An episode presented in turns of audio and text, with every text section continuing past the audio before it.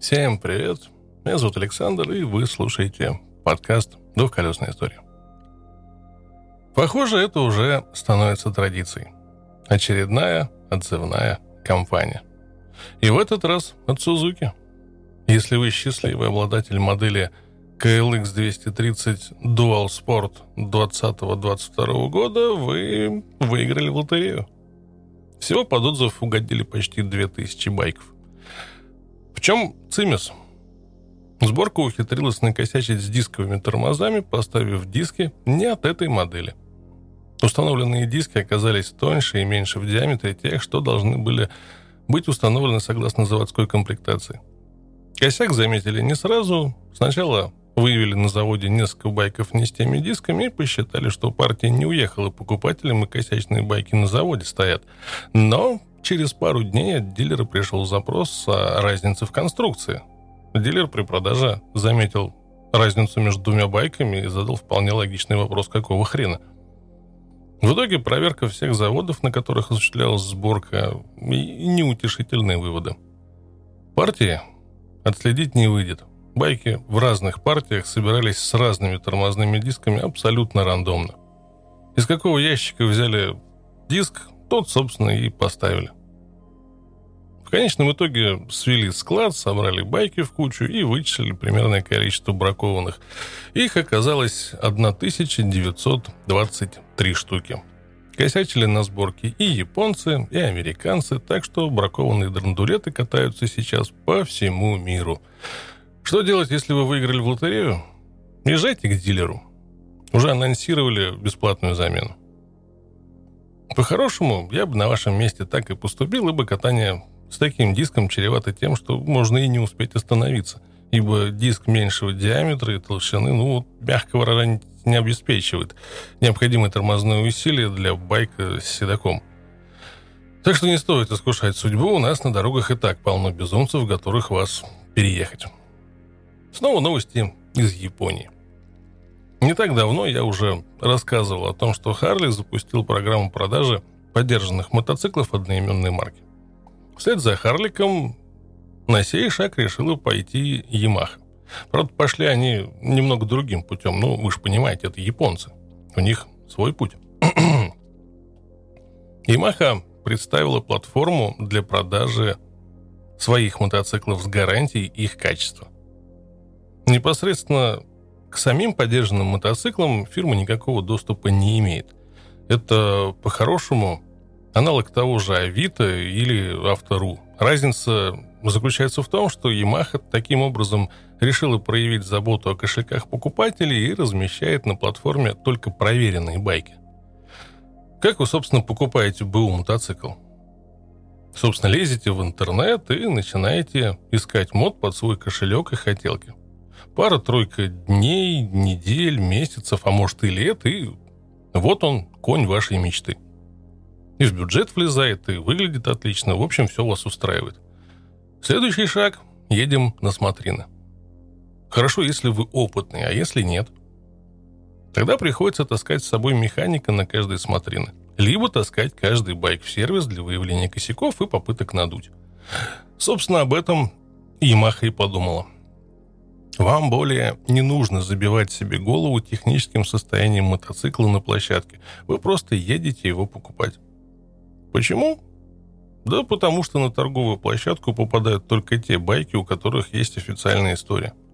А посему, если скручен пробег, нет записей в сервисной книге, были пропуски ТО, косяки по страховке, аварии, угоны, такой мод не попадает на площадку. Даже если мод кредитный, осталось погасить последний платеж. Только чистые со всех сторон моты с чистой историей, нормальной сервисной книжкой и обслуженные официалами строго на оригинальных запчастях – в базу сайта на лету подтягиваются данные из баз угонов, страховок, ДТП, сервисов, а если мод старше трех лет и гарантия на него уже закончилась, у мотоцикла должен быть действующий сертификат пройденного ТО и пройденный заводской чек-лист с результатом не менее 47 из 49 баллов. Пока система находится в стадии бета-теста, работает она пока только на территории Японии, но разрабы уже пообещали, что по окончанию тестов система будет работать по всему миру. Ну, сегодня день японских новостей. Возвращаемся к Сузуки. Они у нас, оказывается, не только косячить умеют. В общем, в патентном бюро засветился новый Бургман. От старого 125-кубового его отличает отсутствие двигателя внутреннего сгорания. Вообще. Да, вы не ошиблись, речь идет об электробургмане. Вообще, как бы Сузуки давно экспериментирует с электричеством, причем делает это не как все. То есть, пока весь мир наваливался на аппараты на батарейках, Сузуки лепила чудные аппараты вроде кросс-кейджа и экстригера, и оба они, кстати, получили одобрение Европейской комиссии аж в 2011, по-моему, году. Собственно, чудными аппараты были не только по экстерьеру, передвигались они не за счет ЭКБ, а на борту устанавливались водородные топливные ячейки. С момента их появления на рынке прошло более 10 лет, и, увы, они так и не завелись нормальными заправочными станциями. Водород для ячеек просто так не продается на каждом углу, а посему использование подобной техники нельзя назвать комфортным, ибо нет топлива, и ты никуда не едешь. В то же время Остальным электровеникам достаточно просто воткнуть вилку в розетку. В общем, Сузуки признал, что такой техники на рынке пока делать нечего, рановато еще, и взялся впихивать в стандартного Бургмана батарейку, электродвигатель и все остальные прибамбасы. Эксперименты сии ставят на индийском заводе. Собственно, почему там? Да потому что там охренеть как жарко, особенно для техники на батарейках. А в целом, внешне это тот же классический Бургман, но есть нюансы. Ну, например, в классическом Бургмане весь привод болтается, как обычно, на маятнике. В электроверсии от этого решили отказаться, и заднее колесо вращается, как на мотоцикле, цепной передачей. Соответственно, поменялась развесовка, рулежка, динамические характеристики, ну, много чего поменялось. В целом, а, я катался на примерно такой же технике, и управляемость по сравнению с тем же вариатором на заднем колесе, висящем на маятнике, стало гораздо интересней. Судя по рисункам в патенте, багажное отделение, в котором можно было, собственно, половину дома упаковать, теперь, в общем, значительно меньше. Ибо под задницей теперь располагается и контроллер, и электромотор, ну, а батарейку они, собственно, упихали в пол как раз под ноги. Да, батарея на этом экземпляре несъемная что весьма странно. Несколько лет назад все четыре японских бренда сошлись на том, что электровеники надо выпускать со съемными батареями. Да и иметь их при себе рекомендуют пару штук.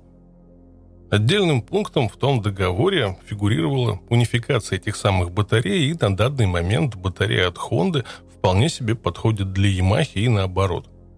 Чем руководствовались инженеры Suzuki, устанавливая на свой мопед стационарные батареи мне, увы, неведомо.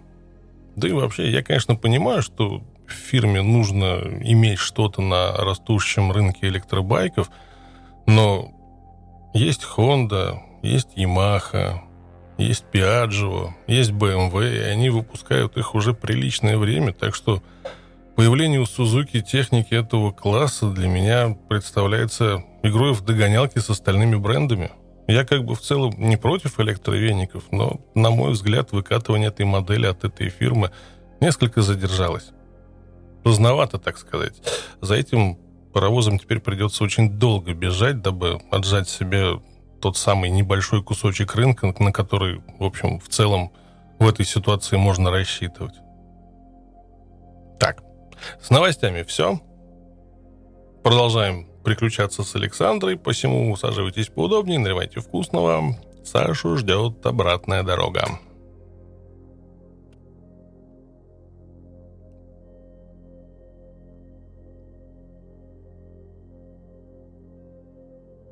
Итак, впереди около тысячи километров до Якутска. Дорога достаточно оживленная.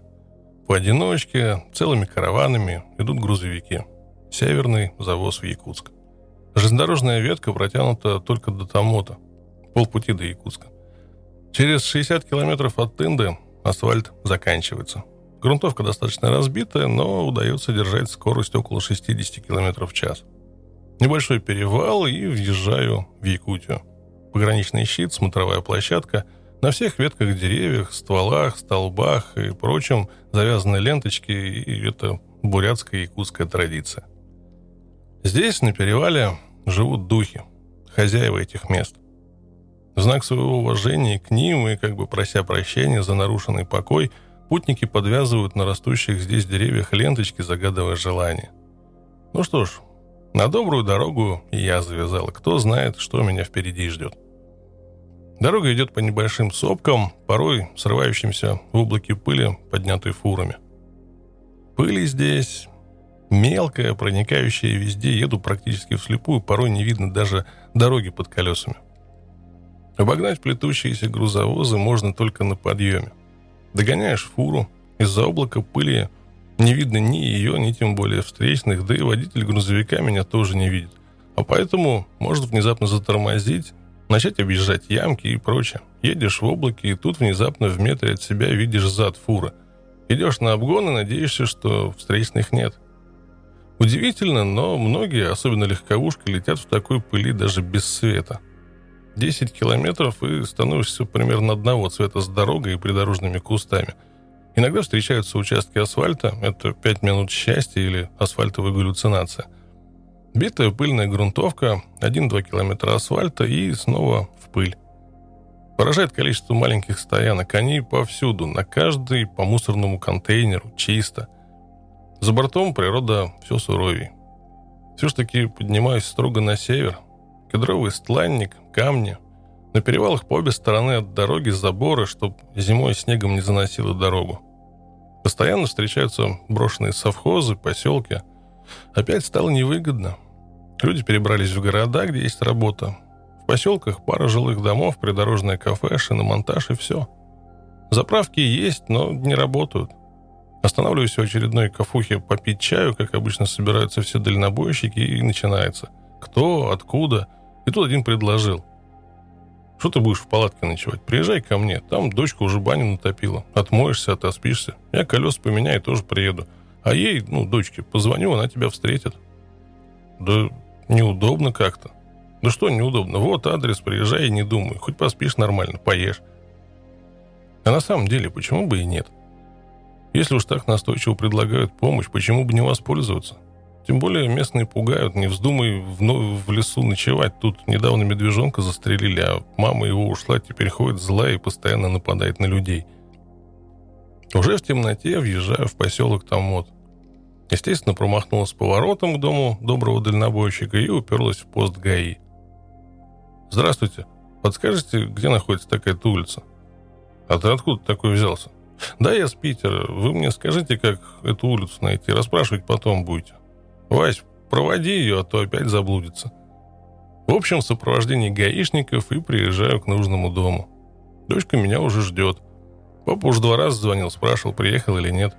Захожу во двор, дорожки, аккуратные грядки, а сколько здесь цветов.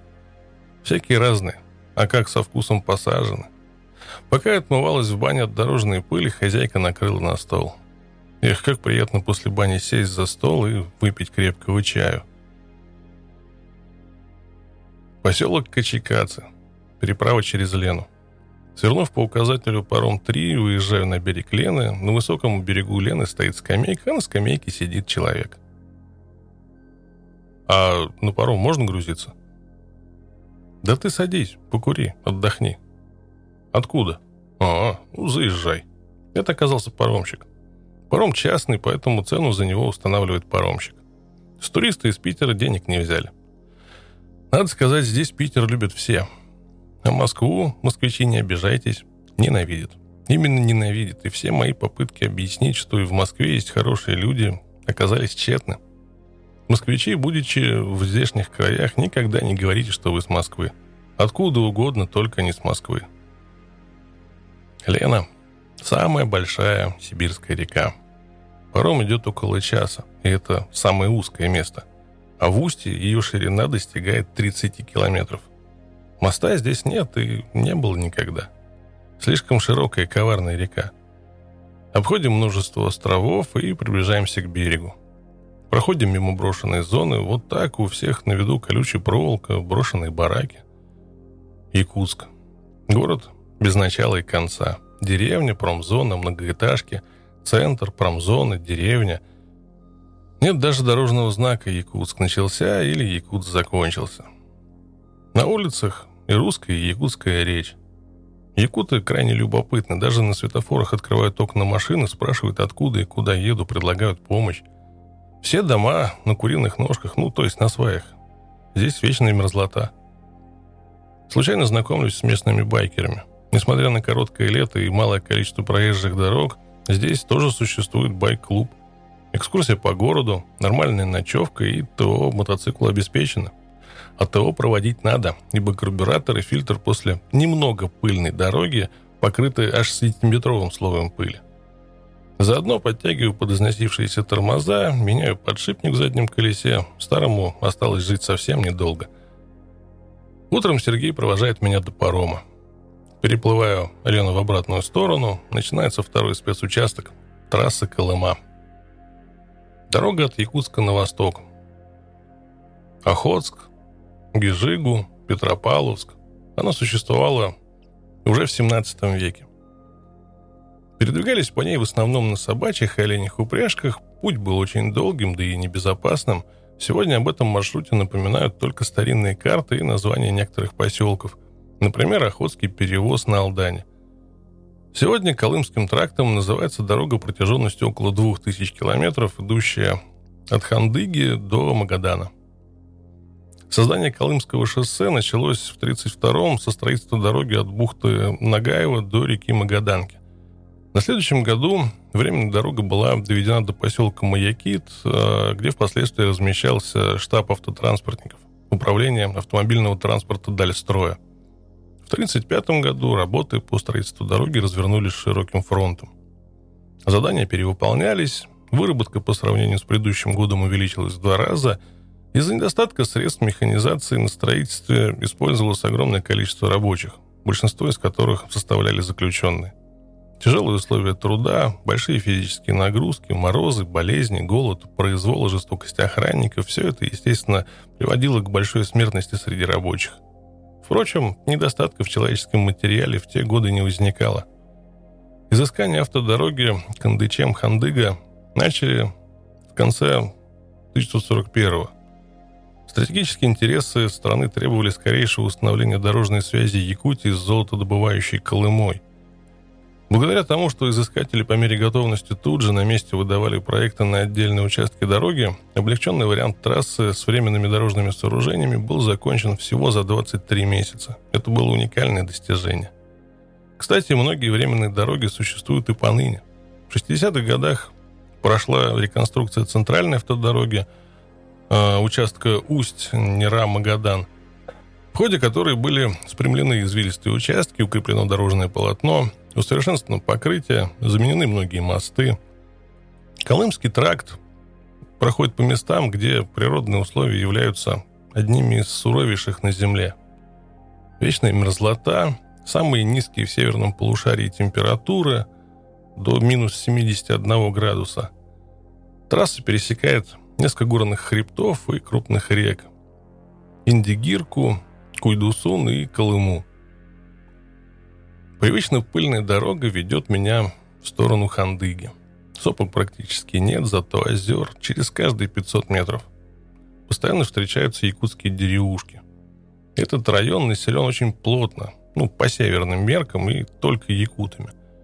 Меня предупреждали, что национализм по отношению к русским в этих краях, ну, слава богу или духом, конфликтов в общем не было.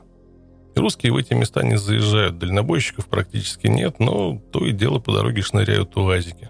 Других машин нет. УАЗики и Уралы – это эталоны проходимости в здешних местах.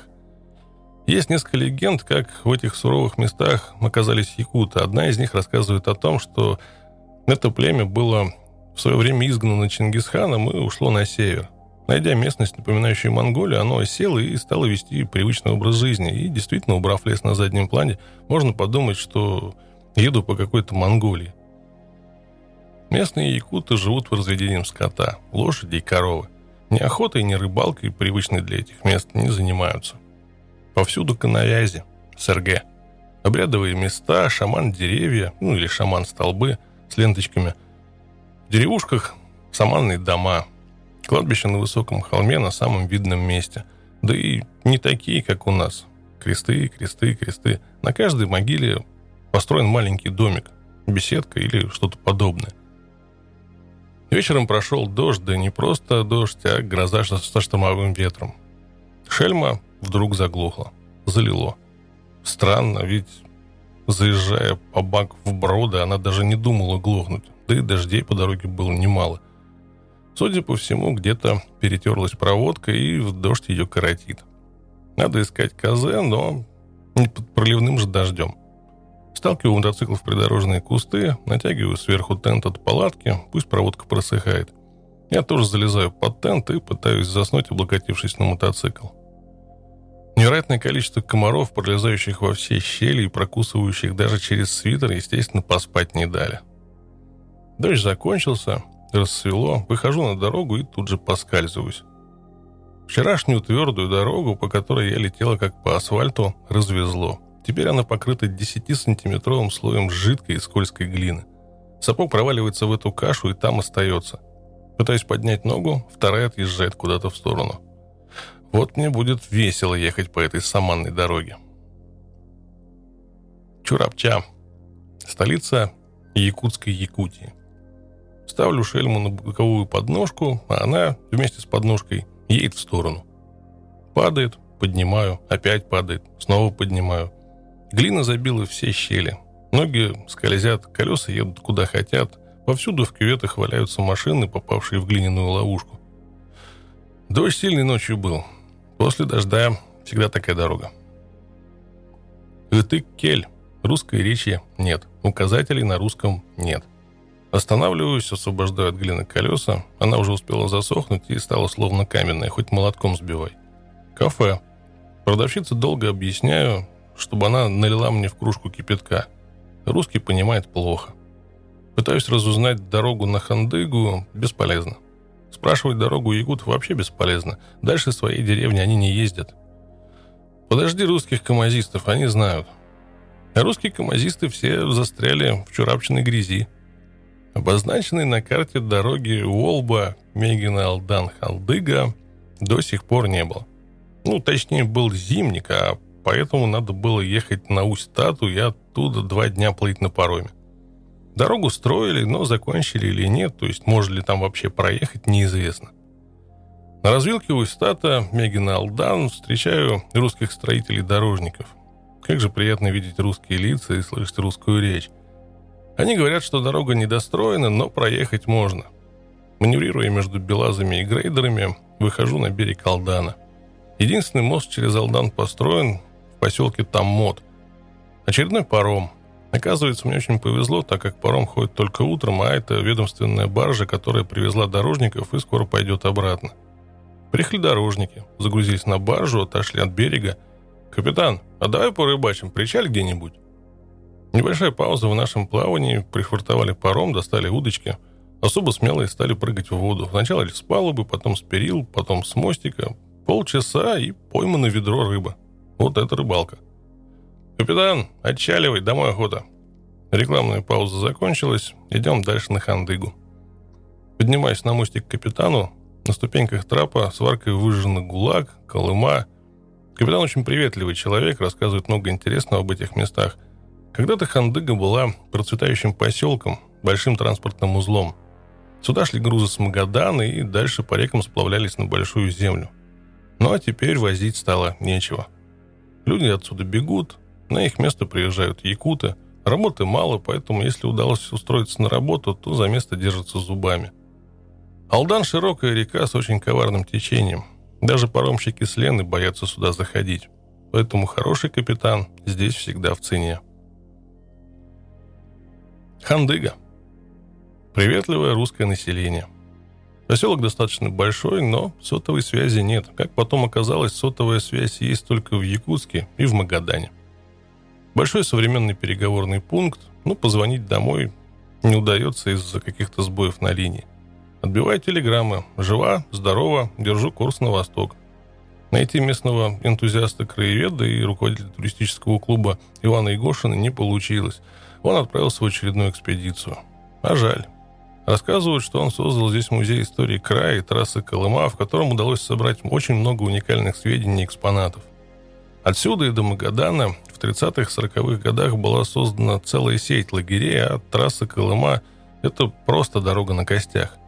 Зачем копать в вечной мерзлоте и камнях могилы, если можно просто засыпать умерших зэков в строящиеся дороги?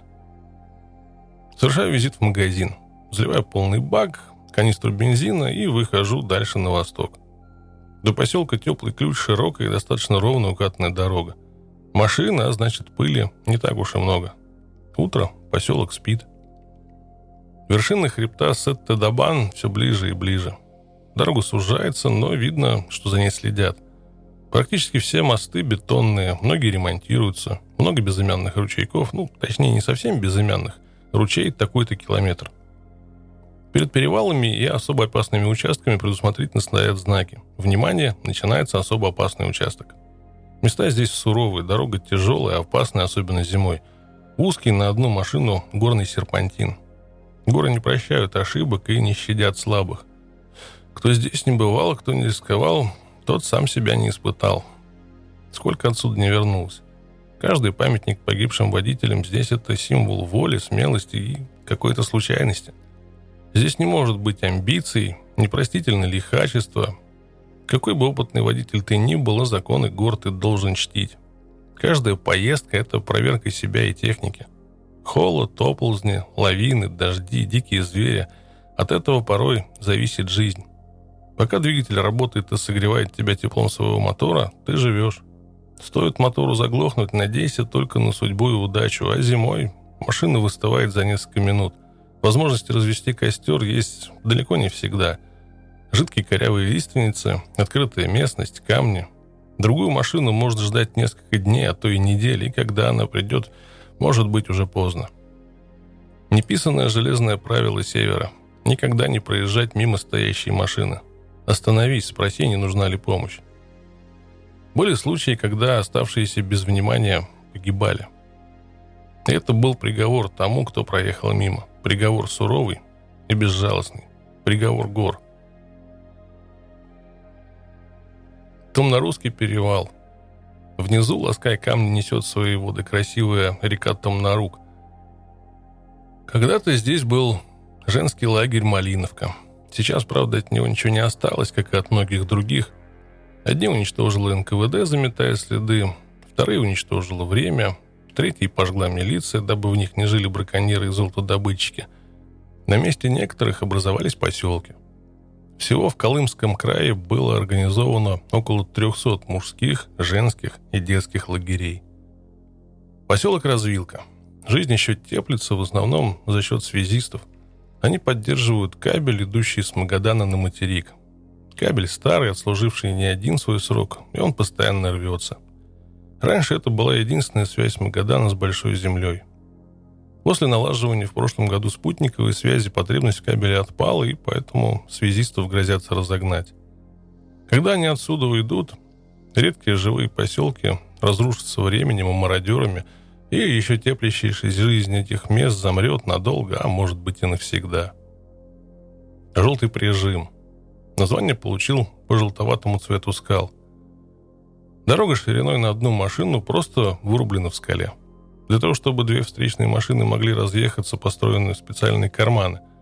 Местами встречаются промоины. Незадолго до меня здесь был обвал, и его уже немного расчистили, проехать можно. Потом узнала, что через день после меня прижим снова засыпал очередным обвалом. Через несколько километров начинается черный прижим, и вот это уже серьезно.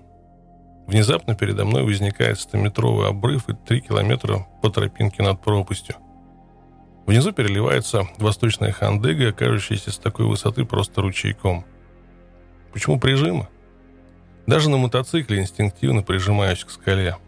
Тут как-то спокойней. То поднимаюсь к облакам, то спускаюсь к самой воде, преодолевая второй горный хребет Сунтар-Хаята и попадаю на Уемиконскую возвышенность, одно из самых суровых мест на Земле – Сильные ветра, низкие температуры делают эту местность мало приспособленной для жизни. Бело-бирюзовые пятна наледи сверкают, но совсем рядом с дорогой. Сколько же здесь радуг? Они висят над самой дорогой, и порой кажется, что я сейчас в них въеду. Интересно, как радуга выглядит изнутри? Но перед самой радугой, идеально прямая, как струна дорога, резко сворачивает в сторону. Ладно, вон еще радуга, сейчас в нее въеду. Эх, опять отвернула не вовремя. На небольшом взгорке, зажатая между двух ручьев, стоит метеостанция «Восточная». Эти ручьи, а скорее две небольшие речки, очень коварны. В сухое время проехать их не составляет труда. Надо только найти нужную тропинку между беспорядочно разбросанных камней. Но после дождя безобидные ручейки превращаются в бурлящие потоки, сметающие на своем пути все, непринужденно волочащие за собой огромные валуны. Метеостанция это два небольших деревянных домика и площадка с метеоприборами для измерения скорости ветра, температуры, давления и прочего. Подъезжаю к метеостанции в надежде переждать начинающийся дождь. Вновь захандрила дождями природа. Здесь работают два новосибирца, выпускники Новосибирского метеоучилища. Один уехал сюда сам лет 10 назад, надоела цивилизация, суета. Второй же отправлен в эти края по распределению в прошлом году. Захожу в дом, Небольшая веранда, за ней кухня, она же столовая, она же кабинет, она же спальня. Чайник уже греется, а молодой парнишка все скрушается. Эх, хотел же сегодня плюшки состряпать. Ведь давно хотел. Ведь еще утром собирался. Да погода такая, лень из дома выходить, лень вообще что-то делать. Расспрашиваю их о жизни, ведь заслали молодого парня с Новосиба в тайгу, в глушь, в одиночество. Говорит, что поначалу тяжело было, а теперь ничего, привык. Еще два года ссылки осталось. Мне еще повезло. Здесь цивилизация, здесь хоть иногда, но машины ходят. Других-то вертолетом забросили, и вертолетом туда же продукты привозят. Вон там тайга, а у нас порой многолюдно. Машина раз в неделю ходит. Вот вам и цивилизация. Машина раз в неделю. И это после Новосибирска. Пытаюсь разузнать, надолго ли дождь зарядил. Все же у метеорологистов чаю попью. А они в ответ, да мы-то откуда знаем. Мы ее не прогнозируем.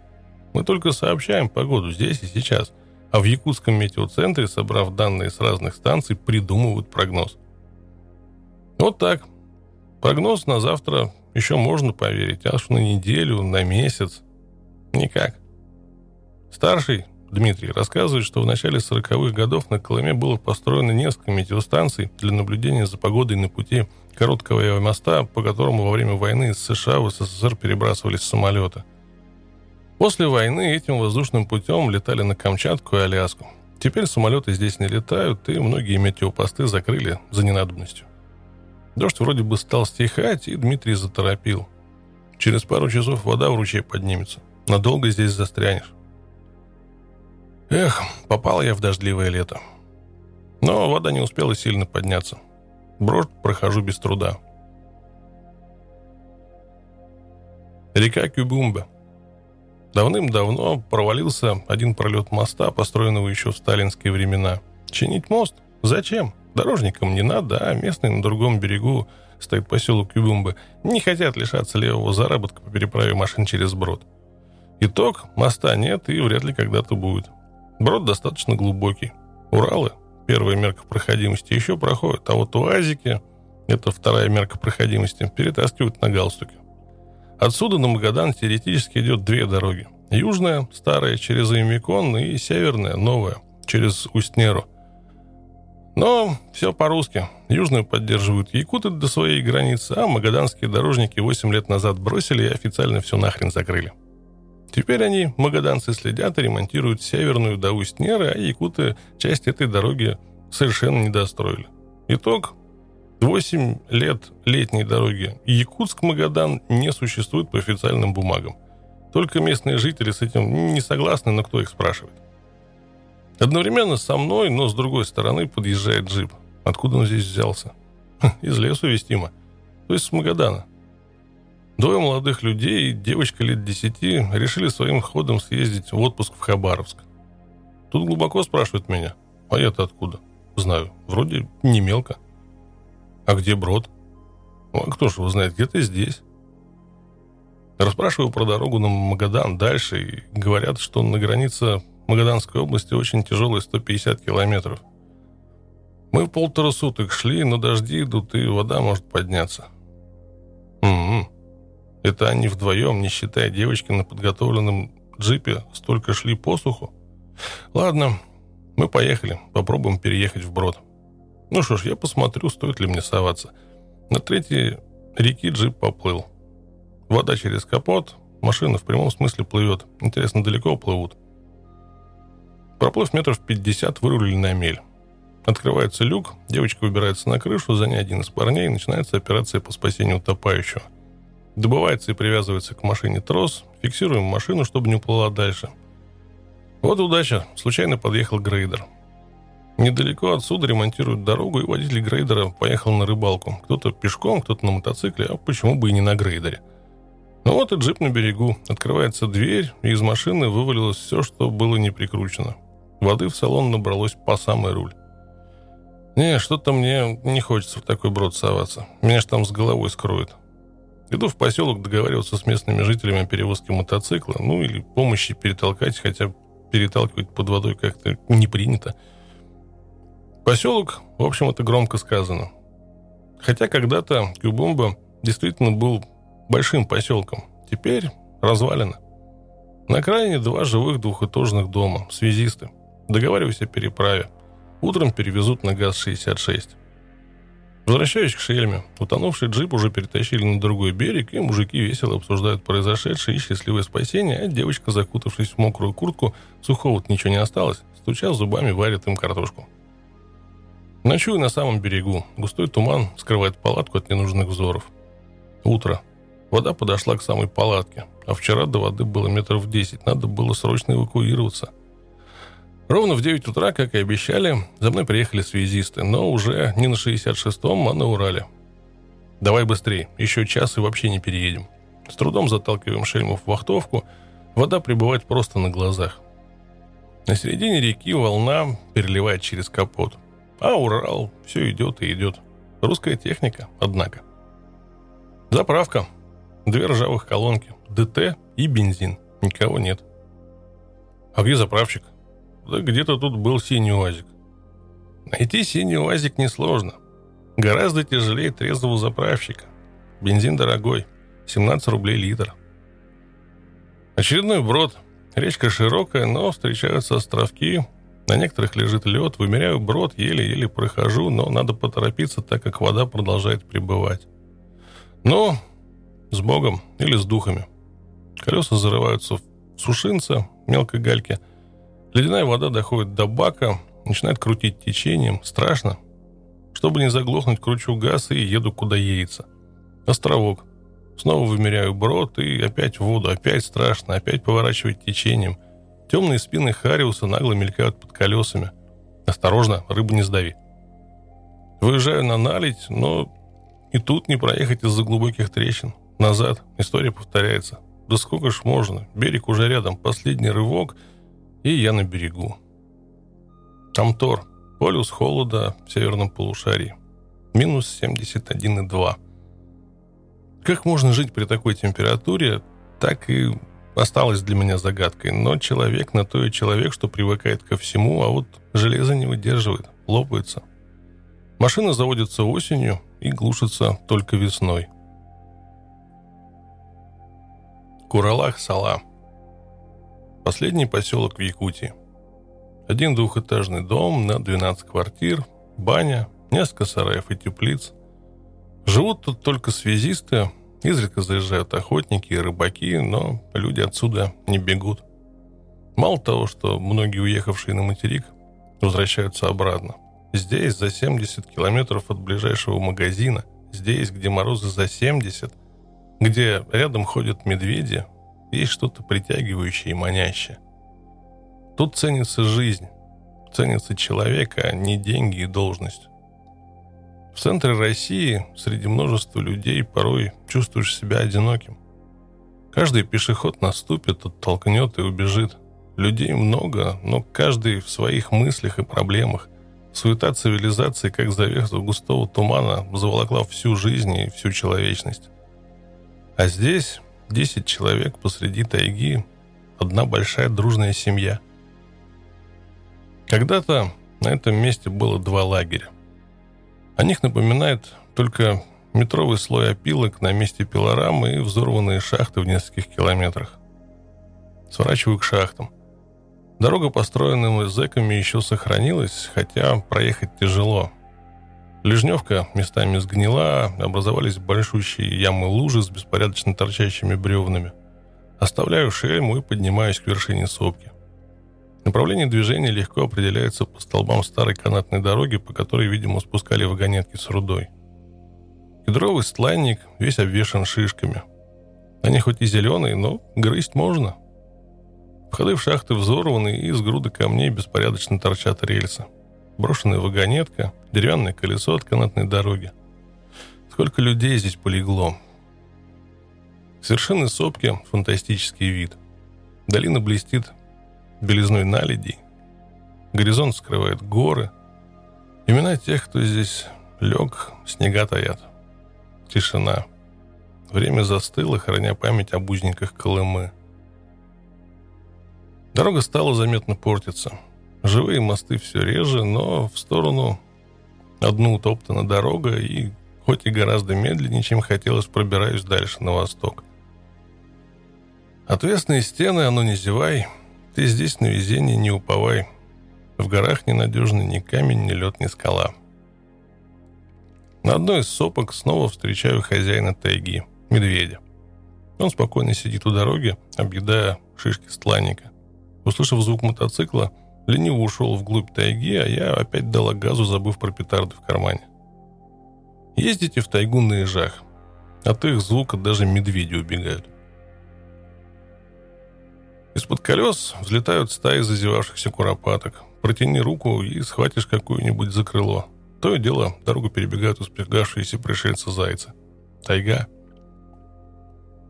Граница Якутии. Простреленная пулями Стелла Я СССР, Пермиконский район. Она символизирует конец дороги. Начинаются огромные ванные лужи на месте так называемых линз. Вода зимой замерзает, распирает грунт, летом оттаивает, образуются достаточно большие воздушные полости, куда обваливается полотно дороги.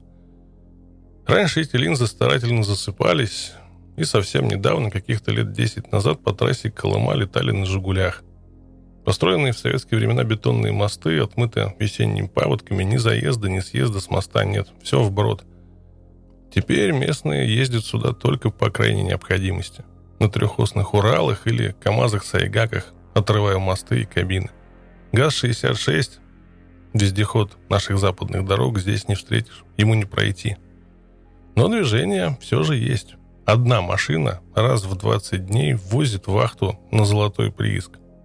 Иногда по мере заканчивания продуктов, то есть примерно раз в полтора месяца с Магадана идет машина в Тамтор. Других машин на этом участке в 150 километров нет, а следовательно и рассчитывать на эвакуацию особо не приходится. Чем дальше от границы, тем больше луж. Порой перемычки между ними всего 1-2 метра. Глубина луж полтора-два метра, с глинистым дном, беспорядочно торчащими остатками старой лежневки. Каждую лужу объезжаю по маре. Болото, заросшее травой. А луж аж до горизонта. С сопки спускаешься, лужа, лужа, лужа, речка, лужа. Очередной несчитанный брод. Воды до середины бака, то есть сиденье уже под водой, но руль все еще сверху. Страшно. От напряжения колени дрожат, но прошла. Перевал. Спускаюсь в низину, упираюсь в уже непроходимую для меня преграду. Бурлящий поток глубиной около полутора метров перетолкать, но под водой в одиночку нереально. От моста остался только один пролет. Ну что ж, думаю, подожду, через день вода спадет и поеду дальше. Не тут-то было, вместо того, чтобы упасть в этой речке, она поднялась и зажала. Наш шельмой зажала на кусочки земли в три километра. Теперь ни вперед, ни назад.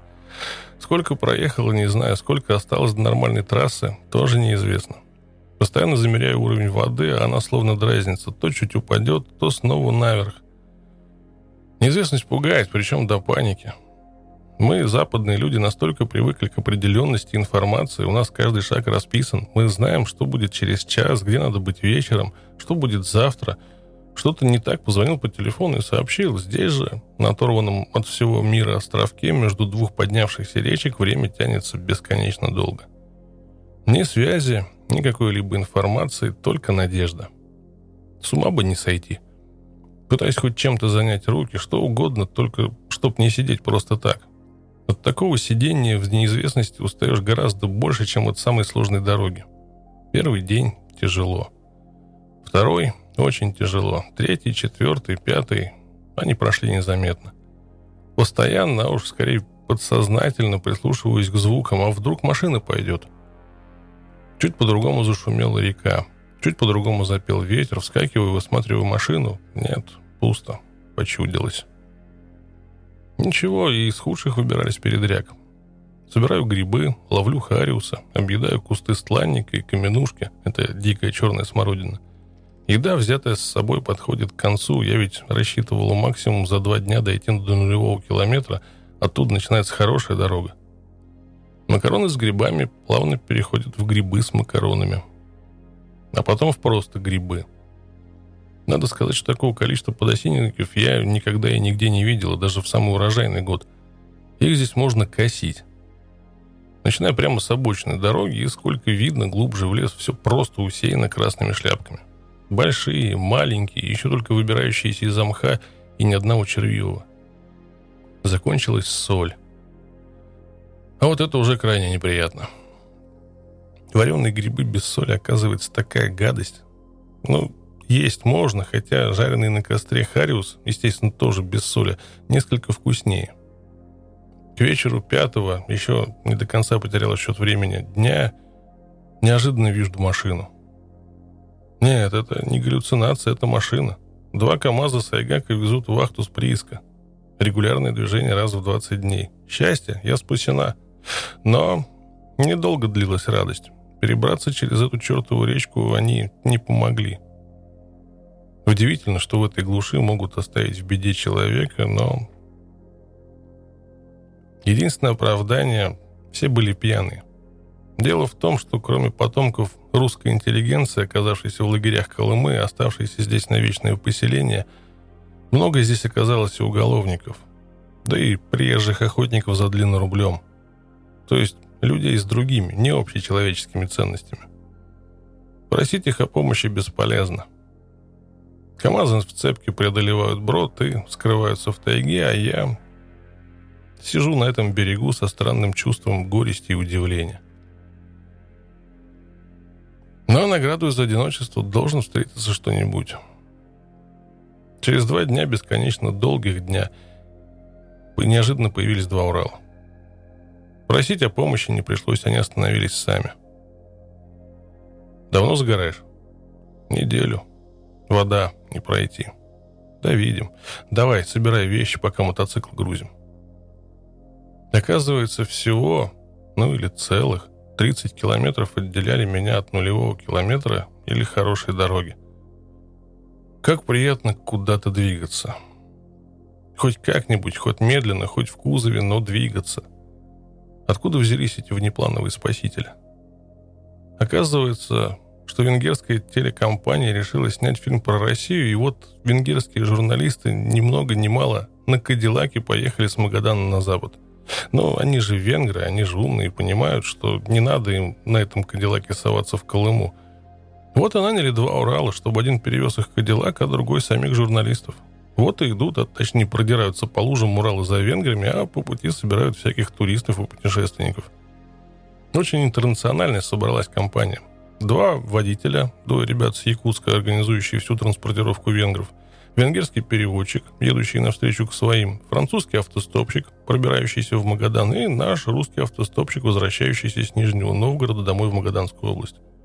Несмотря на языковой барьер, все очень весело общаются друг с другом и даже иногда понимают. На том заветном берегу Уралы не остановились для разгрузки мотоцикла, да я, если честно, особо-то и не настаивала. Интересно наблюдать с кузова Урала дорогу. Вот прямо по курсу лужа. Куда-то кабина вниз пошла. Ого, фары скрываются под водой. От нагретого движка шипящие клубы пара, а вот кузов погружается. Выехали. Два метра посуху, и опять кабина идет вниз. Остановка. Что случилось? Часть дорожного полотна обвалилась в пропасть, а по оставшейся метровой тропинке, естественно, не проехать. Ну что ж, постояли, посмотрели, а ехать-то надо. Топоры, ломы, лопаты и вперед на строительство дороги. Через пару часов первый Урал рискнул проехать. Аккуратно въезжает на построенную дорогу, бревна под тяжестью машины предательски расползаются. Тут же дело мастерства водителя и штурмана. Один за другим Уралы объезжают обвал. Но это еще ничего, бывает. Так дорогу строим по пять раз за поездку. Нулевой километр. С малоприметной своротки выезжаем на трассу. Широкую, твердую, укатанную дорогу. Прощаюсь со спасителями. Машина из ямы выбралась, дальше я своим ходом могу. Впереди оазисом цивилизации белеет поселок Кадыкчан.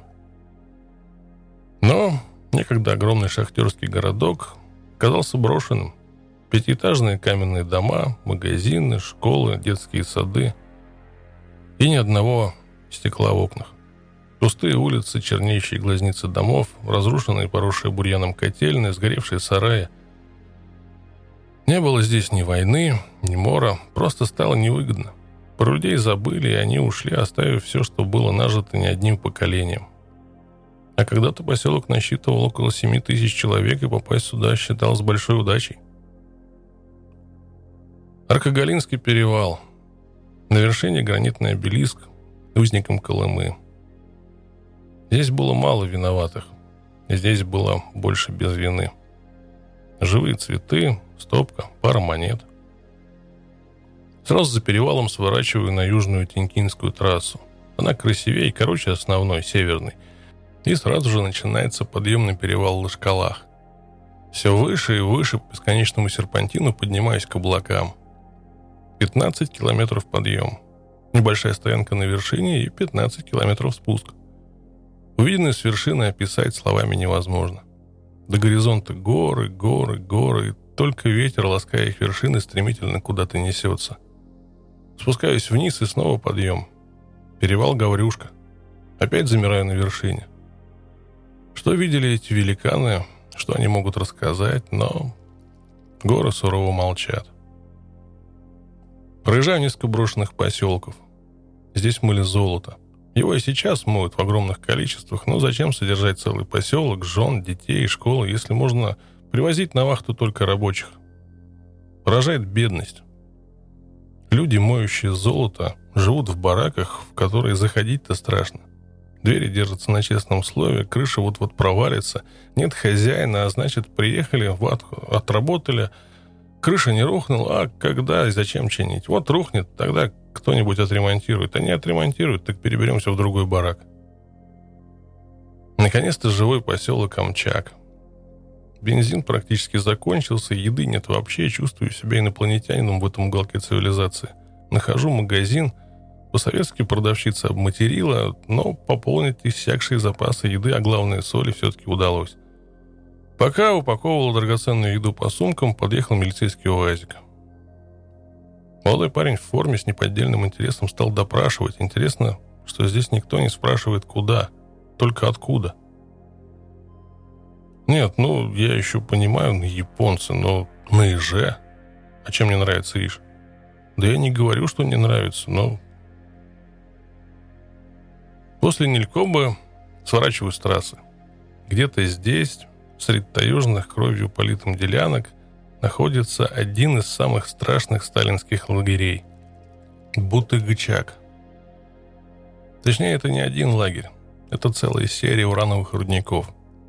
В зажатой со всех сторон горами долине ежегодно добывали олово и уран около 6 тысяч заключенных. Гора отвалов, остатки каменных строений, заросших кустарником, повсюду колючая проволока, караульные вышки – на кладбище охранников или вольно-наемных полусгнившие могильные кресты. Заключенных таким почетом не баловали.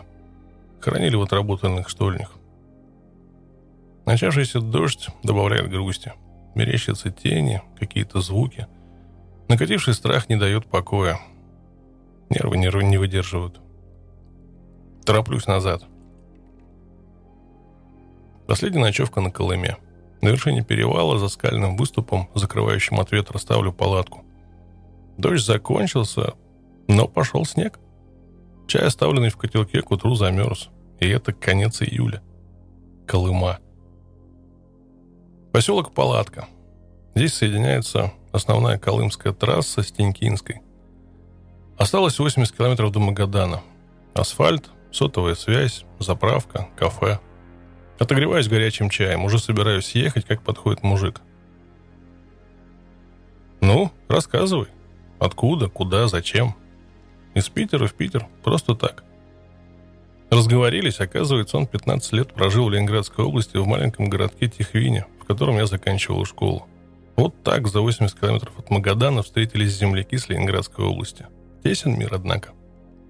Вот и Магадан. Столица Колымского края. Он оказался совсем не солнечным. Туман, дождь, сыро, холодно.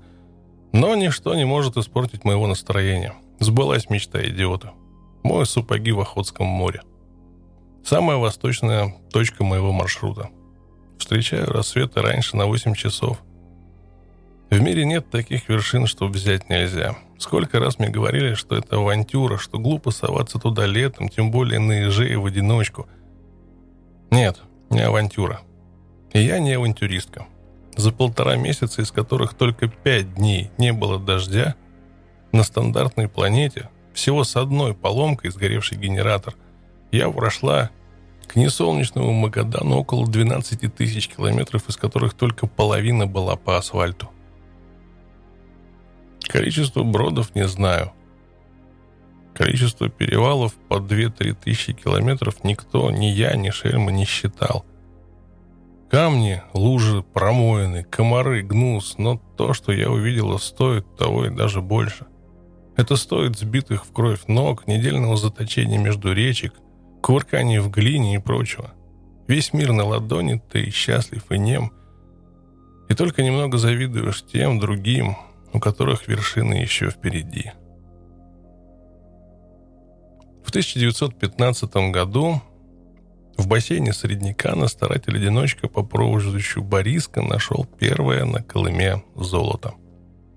Немного позднее, в 1926 экспедиция Обручева установила благоприятные геологические условия для залегания этого металла, с чего и началось освоение этих мест – Через два года Ольский райисполком принял решение о постройке на побережье Тауйской губы в северной части Охотского моря на перешейке, соединяющем полуостров Старицкого с материком и выходящим в бухты Нагаева и Гертнера Восточной Венгской культбазы, и вскоре на берег бухты вышли первые строители.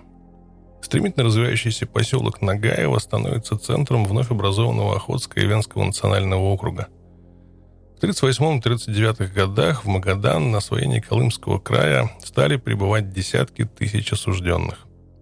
14 июля 1939 рабочий поселок преобразован в город.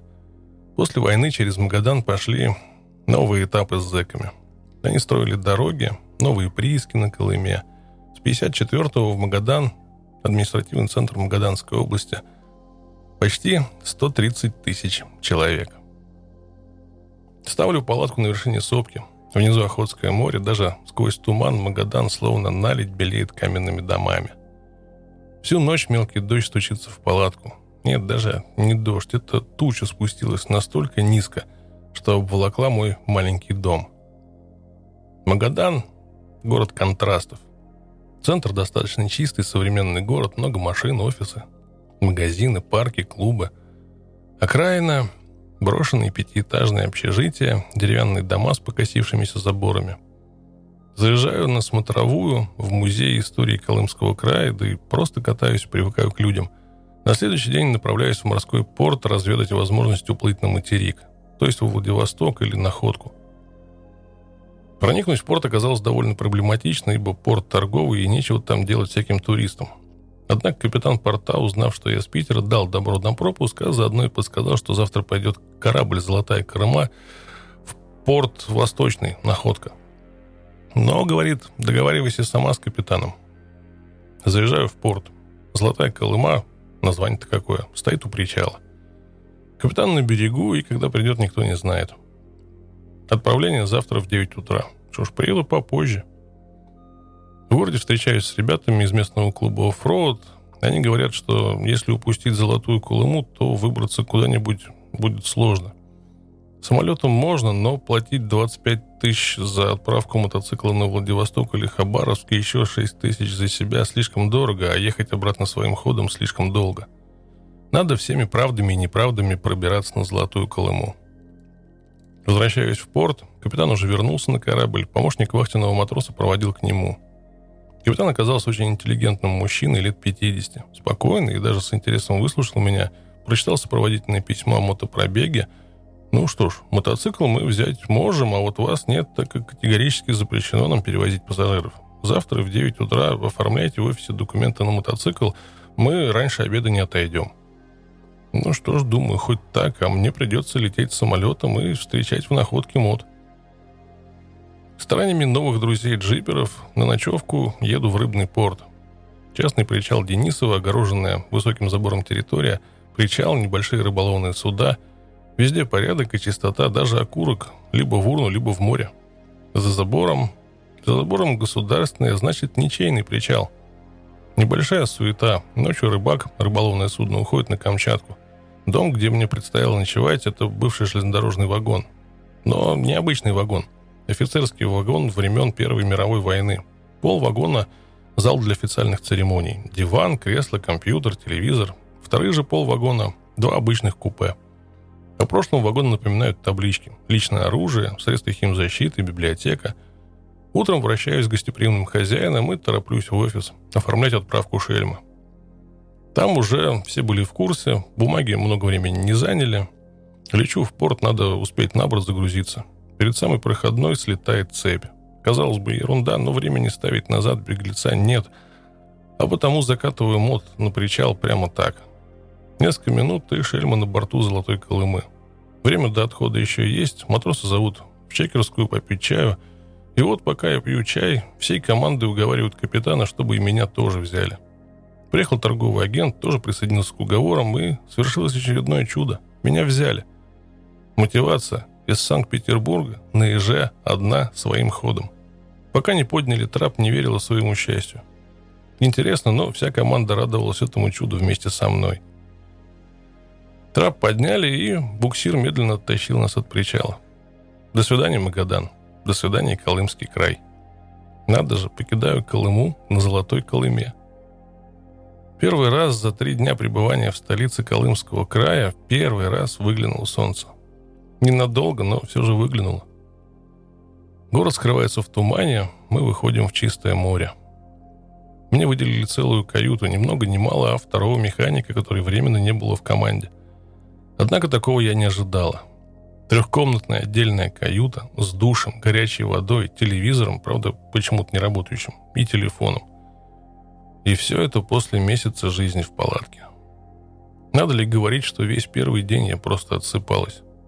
Сплю, звонок. Саша, обед. Спускаюсь в столовую, обедаю, поднимаюсь в каюту и снова сплю. Опять звонок. Саша, ужин. Саша, завтрак. Не пароход, а дом отдыха. А кормят здесь трехразовое питание, причем мой безразмерный желудок не в состоянии был все съесть. Фрукты, салаты, йогурты. Мало того, что за день не съели, все за борт на корм рыбам отдавали. Как же стонал мой желудок при виде выкидывания кастрюли супа или миски салата за борт. На все мои порывы пресечь это варварское отношение к еде мне отдавали эту кастрюлю супом и говорили, что не съешь, то выкинем. Желудок забивался до отказа, утрамбовывался, опять забивался и еще немного – но через не могу и так три раза в день. Первый раз за всю сознательную жизнь я не смогла доесть то, чем меня кормили. И позволила выкинуть еду. Но когда передо мной поставили трехлитровую банку свежезасоленной красной икры и ведро крабов, надо есть через не хочу. Столовой ложкой из трехлитровой банки есть красную икру – это здорово. Отоспавшись, иду осматривать окрестности – Пароход оказался огромным. Шесть палуб, сауна, бассейн, тренажерный зал. Поднимаясь на мостик, сколько же здесь всего интересного. Радары, навигаторы, карты, компасы, приборы для измерения глубин, много вообще неопознанных приборов и кнопочек. Рассматриваю в бинокль иногда попадающиеся другие корабли, дельфинов, резвящихся у борта, фонтаны, испускаемые китами. Самих китов, к сожалению, так и не увидела. И кругом вода. Вода, вода, вода. Четыре дня в плавучем доме отдыха, и мы пришли в Ванино. По плану здесь должны на день задержаться и дальше в находку. Но причал оказался занят, и два дня болтыхаемся на рейде. Наконец встаем к причалу. Вместо одного дня говорят, что будем стоять три, потом пять, потом неделю. Всех на берег выпускают, и меня, как нелегала, на борту нет. По слухам, отсюда идет достаточно проезжая дорога на Комсомольск-на-Амуре, и я взмолилась. Выпускайте. В конце концов, появилась возможность вырваться с порта. Прощаюсь с командой, с капитаном, загружаем шельму на берег и грузим в кузов небольшого грузовика. В машине мне велено пригнуться и сидеть тихо, дабы на КПП не заметили. Вот так контрабандой выбираюсь на берег. Свобода. Ура! Я на материке. На берегу меня встречает Мишаня. Байкер с советской гавани.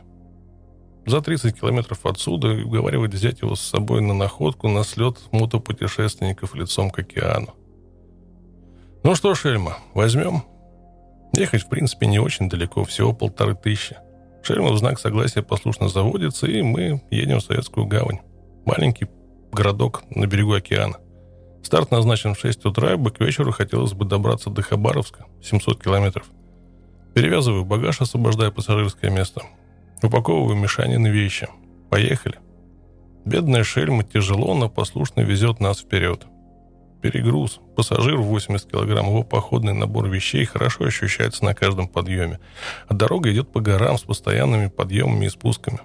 Несмотря на грунтовку, пыли очень немного, наверное, потому что редкие машины еле едут, а, следовательно, не сильно пылят. Дорога местами разбита, местами достаточно большие камни, но после Бамы и Колымы кажется великолепной. Ни одного брода, ни одной лужи, ни одного обвала или промоины. Это уже отличная дорога. Километров через 300 неожиданно начинается асфальт. Новый, только что положенный асфальт. Ехать одно удовольствие. Перед трассой Хабаровск-Комсомольск первый раз за много километров останавливает гаишник. Но что-то ему во мне не понравилось. Так со мной не разговаривали даже московские гаишники.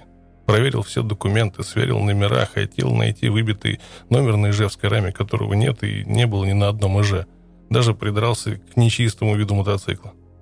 Ну уж извини, какой же он может быть после почти 7 тысяч километров грунтовых дорог? То уж 20 километров по асфальту проехал, мог помыть. Никогда и ни за что не буду мыть мотоцикл в походе. Примета плохая. Хочешь, мой сам. Так и не найдя за что меня оштрафовать, зло отдал документы и, ругаясь, ушел. Хабаровск. Нас встретили ребята из Crazy Division и провели по городу. Огромный мегаполис меня пугает. Машины, светофоры, люди, дорожные знаки, разметка. Судорожно вспоминаю правила дорожного движения, что ехать надо по правой полосе, а нигде захочется. На красный свет надо стоять, пешеходов, которые постоянно хотят перейти дорогу, надо пропускать или хотя бы не давить. Все ж таки не зайцы, которые замечательно идут на ужин. Все кажется каким-то диким и непривычным. Утром мы с Мишаней выдвигаемся дальше, на Владивосток. С ребятами прощаемся недолго. В находке на ЛКО снова встретимся. Опять дорога. Как приятно видеть наши русские березки. Пусть не высокие, пусть кривоватые, но березки. Не низкий ползучий кедровый стланник, не корявые лиственницы, а березы. Как же я по вам соскучилась. Невероятное количество огромных бабочек разбивается о шлем. Бабочки настолько большие, что порой больше похожи на маленьких птиц. Из-за перегруза стала растягиваться цепь, а ведь когда-то меня предупреждали, что малейший перегруз в походе грозит незапланированными поломками. Приходится постоянно подтягивать. Погода отличная. Всего лишь неделю назад шел снег и замерзал чай, и теперь не знаю, куда деться от жары. Широта-то крымская. Несмотря на жару, шельма скрипит, но едет. Хорошо, что нет больших затяжных подъемов. Неожиданная встреча с ребятами, которые на скутерах, этих японских табуретках, из Твери едут во Владивосток. Здесь мы практически земляки, и 500 километров, отделяющие нас на западе, стираются многими тысячами пройденных километров. Владивосток.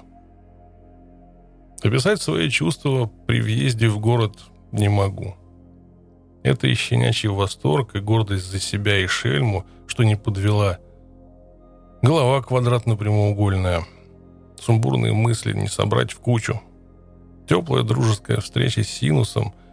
Поняв мое невменяемое состояние, Синус проводил меня к друзьям, определил на жилье, договорились, что вечером, когда я хоть немного приду в себя, мы поедем к нему пиво пить. Мишаня уехал на автобусе в Находку, а я решила задержаться во Владике, так как на обратном пути будут торопиться, а очень хочется посмотреть на этот ваш туманный Альбион. Тетя Женя и ее дети, Митя с Аней, приняли меня в свою семью. Да и мне показалось, что я их знаю всю жизнь. Владивосток построен на сопках. Крутые, даже очень крутые подъемы и спуски. Как ездить здесь зимой по гололеду, для меня осталось загадкой. Близость Японии дает о себе знать. За три дня увидела около пяти нормальных праворуких машин. Из них было три КАМАЗа.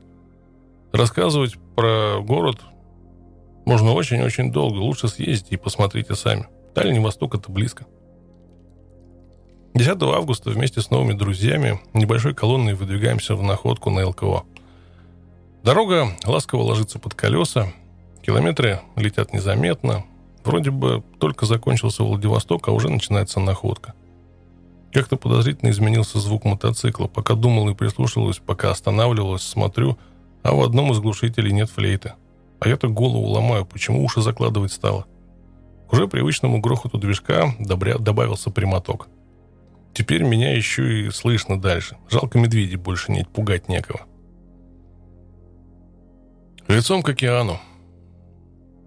Один из лучших слетов, на котором мне удалось побывать. На самом берегу Японского моря, а в общем-то Тихого океана, собрались путешественники и им сочувствующие со всей страны а практически со всего мира. Кто на мотоцикле, кто на машине, кто на авто, и автомото и стопом, кто на самолете или поезде. Подъезжаю, оглядываюсь, вокруг собираются какие-то люди, снимаю шлем, и всем здрасте. А в ответ «Готово?» и обливают пивом. Нет, пиво – это внутреннее, а не наружное. Оказывается, меня здесь уже все знают, благодаря сайту Синуса. Я-то еду себе и еду, никого не знаю, а за мной следят. Где-то теряют, где-то находят, волнуются, когда опять теряюсь. А то я удивляюсь огромному количеству смс сыпавшихся мне на телефон. Спасибо вам. Безумно приятно знать, что ты не один, что тебя где-то ждут, что случись беда, тебе помогут, да и не только беда. В каждом более-менее крупном городе встретят, накормят, напоят, положат спать, подсобят с ремонтом техники – Написано про слет уже много. Я не буду повторяться. Было просто здорово. Океан, пиво, новые друзья, опять океан. Как же здорово ночью качаться на волнах Тихого океана, смотря на звездное бесконечное высокое небо и нырять в накатывающие крошечные цунами. Из размножающегося планктона океан светится, словно где-то глубоко под водой включили прожектор. Вплываешь в эти светящиеся пятна, и потом сам светишься – но о насущном. Надо подготовить Шельму к обратной дороге.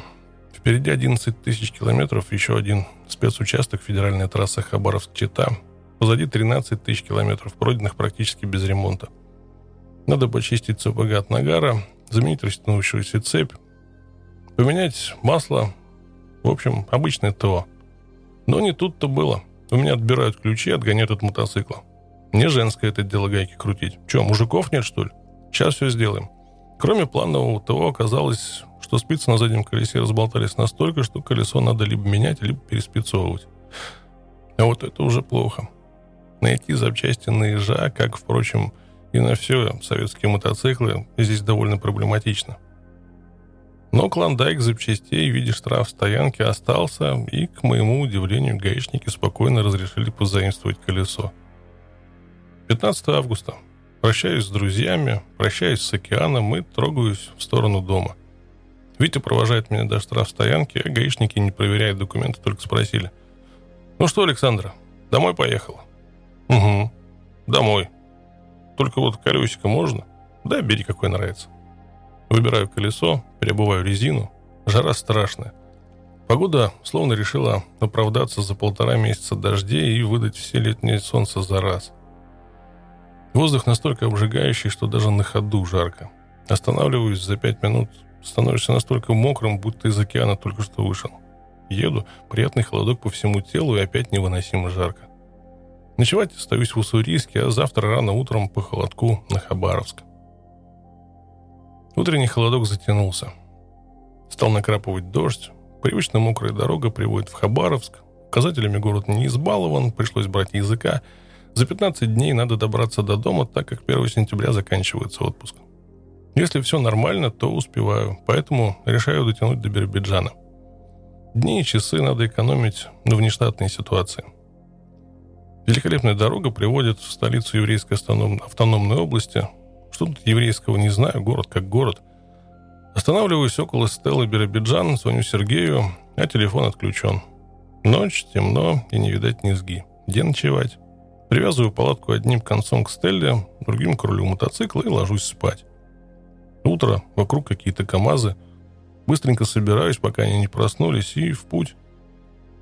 Погода наладилась, но уже не такое невыносимое пекло. Хоть солнце и светит, но на ходу не жарко. Осень, однако. Асфальт то заканчивается, то снова начинается. Дорогу где-то строят, где-то уже построили, но особых сложностей пока нет. Единственное нехорошее место – это глинистый объезд в районе города Облучье. Около 20 километров глины, маневрируя между белазами и экскаваторами, пролетая на одном дыхании. Смотрю, на обочине стоит мотоцикл. Заднее колесо снято, куча вещей, инструменты лежит рядом. Останавливаюсь. «Привет, что случилось?» А в ответ длинные тирады на английском языке.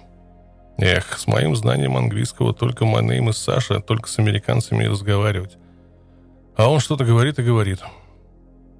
Вспомнила, что это американский путешественник Майк, который пошел в кругосветку. Он тоже был на лицом к океану, но так как он Russian know, а я English нет, то познакомиться там не получилось. Понимаю по его объяснениям, что проколол заднее колесо, его стало мотать по дороге, но он не упал и остановился на обочине. Вытащил гвоздь, перебортировал колесо, но почему-то оно не накачивается и спускает. Эх, американцы, американцы, всему вас учить надо. Бортировать колеса и то не умеете. Are you help? Мой ломанный английский. Беру монтировки, разбираю колесо. Камера нормальная, но Майк закусил ее монтировками. Показываю, как клеить камеры. Хорошо, что он догадался вставить камеры в свои бескамерные колеса и как бортировать колесо, чтобы лучше бы смыл, мыл, смазать край покрышки и обод, чтобы было легче. Накачиваю, держит, не спускает.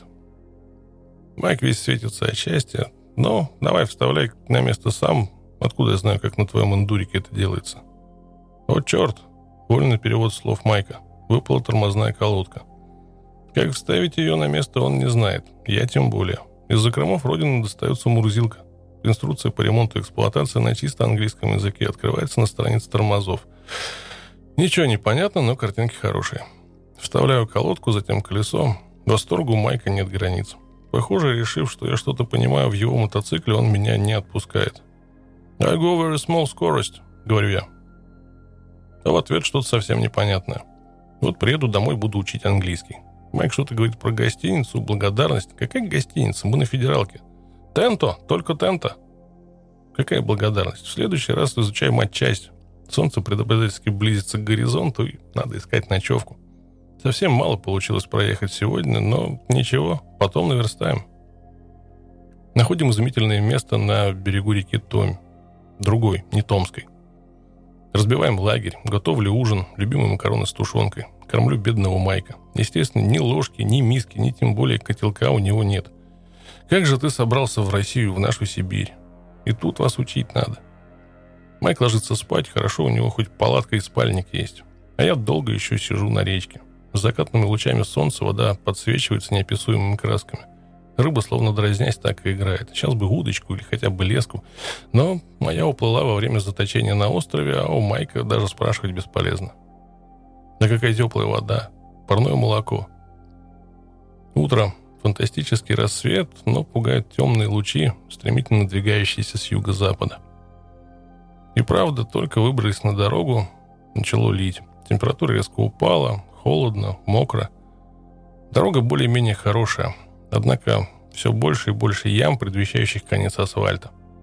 Космодром свободный. Объяснить Майку, почему меня так заинтересовало это место, не получилось. Может, у них там космодромы на каждом углу? Небо словно кто-то заштопал. Тучи разошлись, и дорога мигом просохла. Шимановск. Предлагаю Майку загрузиться на паровоз и спокойно доехать до Читы, но он ни в какую. Ну что ж, тогда поехали дальше. Надо сказать, что поганые федералки, которые так сильно меня пугали, я так и не увидела. Хотя, может, так показалось после Бамы и Колымы, ведь все познается в сравнении. Но я готовилась к гораздо более тяжелой дороге. Ровная, достаточно широкая укатанная дорога, пыльная, но что вы хотели от сухой грунтовки? Хотя дорога на Якутск гораздо более пыльная. Поодиночке, а то и целыми каравами летят перегонщики. Гонят машины с Владивостока в Центральную Сибирь. Ведут они себя на дороге крайне неуважительно, несутся, словно не замечая никого. Мелкий песок, а порой камушки, поднятые их колесами, колют лицо и руки. Майк то и дело отстает. А что ты хотел? Это не Америка. А тут еще умудрился упасть. Сам жив-здоров, мод практически в порядке, только отломал крепление одного ящика. Притягиваем ящик ремнями и потихоньку двигаемся дальше. Я чувствую, что ему очень тяжело.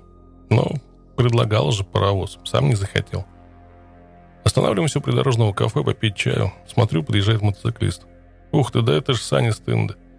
Он и Сергей тоже возвращаются домой. Ну вот, нас уже четверо. Длинной вереницей растягиваемся по дороге, чтобы не глотать пыль впереди идущих. Как только солнце приближается к горизонту, становится очень холодно. Да вдобавок спускается густой туман. Словно тени скользим друг за другом в тумане и пыли. Разбиваем лагерь на бывшей стоянке дорожников, и дорога новая, и свороток в лес практически нет. Внизу большая лужа, ну или маленькое озерцо. Сообща решаем, что это, наверное, скопилась дождевая вода, а следовательно, вполне пригодна для употребления. Вода как вода, но на всякий случай кипятим. Утро. Пока солнце не поднимается достаточно высоко, осенний холод заставляет шевелиться. Завтракаем, сворачиваем палатки и опять растягиваемся по дороге. Опять глотаем пыль, опять любуемся сопками, по которым проложена дорога. Невер. Саня с Сергеем уходить на север, а нам с Майком дальше на запад. Мы все едем домой, только кому-то 200 километров, а кому-то 10 тысяч. А Майку очень далеко. Решаем заправить баки бензином, желудки чаем и потом разъехаться. Случайно замечаю, что обод на моем заднем колесе немного не круглой форме и видно камеру. То ли где-то ямку поймала, то ли камень. равнять надо, ибо если забьется песком, будет плохо. У Сергея же колесо вообще спустило. Где-то поймал шпиона – Заезжаем на шиномонтаж, под шамане технику, снимаю колесо, беру кувалду и вперед на правку колес. Майк кинулся за фотоаппаратом. Еще бы. У него колеса аккуратно отбалансированы грузиками. А тут Russian сервис. Ну вот, мотоциклы готовы к бою, прощаемся и дальше в путь. Все такая же пыльная дорога ведет нас на запад, все больше и больше отдаляя нас с шельмы от Тихого океана. Расспрашиваю встречных водителей про дорогу, Пугают, что дальше совсем плохо, заправок нет, какие-то страшные карьеры, перевалы. Ничего страшного мне так и не попалось. Правда, после Могочи федералка еще не отсыпана, и объезд около 150 километров идет по старой дороге местного значения. Свернув на объезд, больше не попадалось ни одного указателя. Несколько раз блуданули в деревушках, но с помощью местных или по солнцу довольно быстро находили нужное направление. Проблем с горючим дизель 76-92 нет. Заправки попадаются довольно часто. Не верьте местным, что на 300 километров нет ничего. Некоторые, правда, не работают, но всегда можно свернуть в поселок и там заправиться. За 140 километров до Читы неожиданно замечаю под колесами асфальт. Он начался настолько неожиданно, что если бы не разметка, может быть, позже бы заметила. Прощаюсь с Майком, он сильно устал и хочет отдохнуть, а мне надо торопиться. Слишком много времени потеряла. 1 сентября, а с ним необходимость присутствия на работе неуклонно приближается. Чита. Дикие степи Забайкали. Бурятия, Улан-Удэ. Километры незаметно пролетают вместе с дорожными знаками, деревнями и городами. Ну, здравствуй, батюшка Байкал. Все так же величаво и мудро великан дремлет, склонив свою седую голову. Тулун. Вот и замкнули мы с тобой, Шельма, большое Колымское кольцо. Полтора месяца назад отсюда я свернула в неизвестность Бама. Помнишь, как страшно было? Помнишь, как бодрили мы с тобой друг друга? Что пройдем и вернемся? Шельма словно почувствовала дорогу домой, а ведь Борода предупреждал, что она не любит возвращаться. Огромный гвоздь распорол колесо. Снимаю, разбираю, клею. Еду дальше. Тайшет. Что-то после заправки Шельма не захотела заводиться. Уговариваю, заводится, но какое-то подозрение и пока непонятная тревога закралась. И точно, не доехав 300 километров до Красноярска, какой-то странный хлопок и заглохли. Через выхлопное окно вижу, что нет куска кольца. Терпению машины бывает предел. Приехали. Мимо проходит УАЗик. Я думаю, если УАЗик, то местный, а если местный, то может подсказать, где ближайшие деревни и где можно отыскать запчасти. УАЗик проехал мимо, но через две минуты вернулся. Да, и я не местный, но километров пять назад была большая деревня. Благодарю. Вазик уезжает, а я иду в деревню на поиски колец. В деревне Вазик меня снова догоняет. Я вот подумал, что бросил тебя на дороге. Садись, поехали вместе искать. До магазина оказалось 25 километров. Едем, разговариваем. Водитель УАЗика, Саша, с Сургута поехал в отпуск. Пытался пробраться в Магадан, так же, как и я, по БАМу, но не сумел и вернулся назад. Съездил на Архон, сейчас съехал в Белоруссию с родственником. А вообще, он на этом УАЗике облазил весь север, практически всю тундру. Турист туриста чует за версту. Находим кольца, возвращаемся к Шельме. Благодарю за помощь, фотографируемся на память, обмениваемся телефонами и адресами. Тебе помощь нужна? Нет, дальше справлюсь. Кольца поменять полчаса работы. Спасибо. Саша уезжает, а я принимаюсь за ремонт. Снимаю цилиндр, а кольца на месте и целые. Зато сломалась перемычка между вторым и третьим кольцом. Сломалась удачно. Вылетела без задиров на зеркале цилиндра. Ставлю одно кольцо, пытаюсь растолкать мотоцикл, но ничего не получается. Тут приходит смс от Саши. Сообщи результат ремонта. Результаты плачевные, надо менять поршень. Жди, возвращаюсь. Удивительно, но Саша действительно вернулся и привез поршень. Все, мне надоело возвращаться, пока не заведешься, не уеду. Ставлю поршень, а он кривой и не очень плотно входит в цилиндр. Саша забирает поршень и цилиндр и едет менять. А меня оставляет варить обед, ну или ужин. Привозит, ставлю. Расстояние между стопорными кольцами меньше длины пальца. Едет. Меняю, ставлю. Опять палец не встает. Едет, стачивает на 2 мм палец. Под каким-то забором льются эти поршни – в 12 часов ночи при свете прожектора шельма завелась. Ура! Все ж таки планета есть планета. Даже если она сломалась, то починить ее можно под любым кустом. Слухами земля полнится, и о моей поломке уже стало известно в Красноярске, и Борисович с клуба «Кентавры» выехал за мной. 300 километров по убитой дороге в ночь. Вот такие у нас есть в России люди. Спасибо вам. В 6 утра приезжаем в Красноярск. Отсыпаюсь, Отмываюсь, ставлю четвертый поршень, но и он постоянно клинит. Меняю втулку, пятый поршень, новый палец. Сколько ж можно? Когда-нибудь я найду нормальные заводские запчасти. Рискую поехать дальше. Поршень немного подклинивает, но я надеюсь, что притрется. До Новосибирска притрется, до Омска притрется. Как же нудно ехать. Со скоростью 60 км в час по бесконечным полям и болотам Западной Сибири. В Омске догоняю Сашу на УАЗике. Он задержался у друзей, и дальше едем вместе. В Екатеринбурге наконец-то понимаю, что поршень никогда не притрется, и надо что-то делать. Вася, предводитель уральских байкеров, договаривается о ремонте в Ижевске. 700 километров еще проползу, но не дальше. Надо отдать должное Ижевскому мотозаводу. Всего за два дня сделали. И абсолютно бесплатно. А сделали они полный капремонт мотоцикла с заменой всего, даже просто подозрительного. Выкатив шельму с мастерской, я ее не узнала. Она так не работала никогда. Коробка четко включается, никакого грохота или дребезга, тормоза не хуже дисковых. Вы ведь можете, если захотите. Поворачиваю на Астрахань, на караван.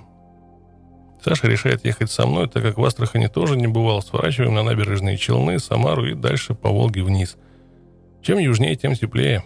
Уже не такие холодные ночи. Лес сменяется посадками и степями. В Волгограде становится совсем жарко. Еще вчера я грелась в УАЗике, а теперь радуюсь, что на мотоцикле тут хотя бы обдувает. Базовый лагерь каравана. Навстречу выходит Антон Ткаченко и, как всегда, приветствует базу. «Ну, спешивайся, что ли?» «О, это долго и сложно. Вросла уже в сиденье и руль. Всего три месяца назад мы прощались в Ярославле на Улейме – Окажется, что это было так давно. Первым делом ищу Вологодский лагерь. Борода, также приехавший на караван, звука шельма не узнал. Слишком тихо работает. Базовый лагерь стоит на берегу одного из рукавов Волги, чуть в сторону степи пустыня.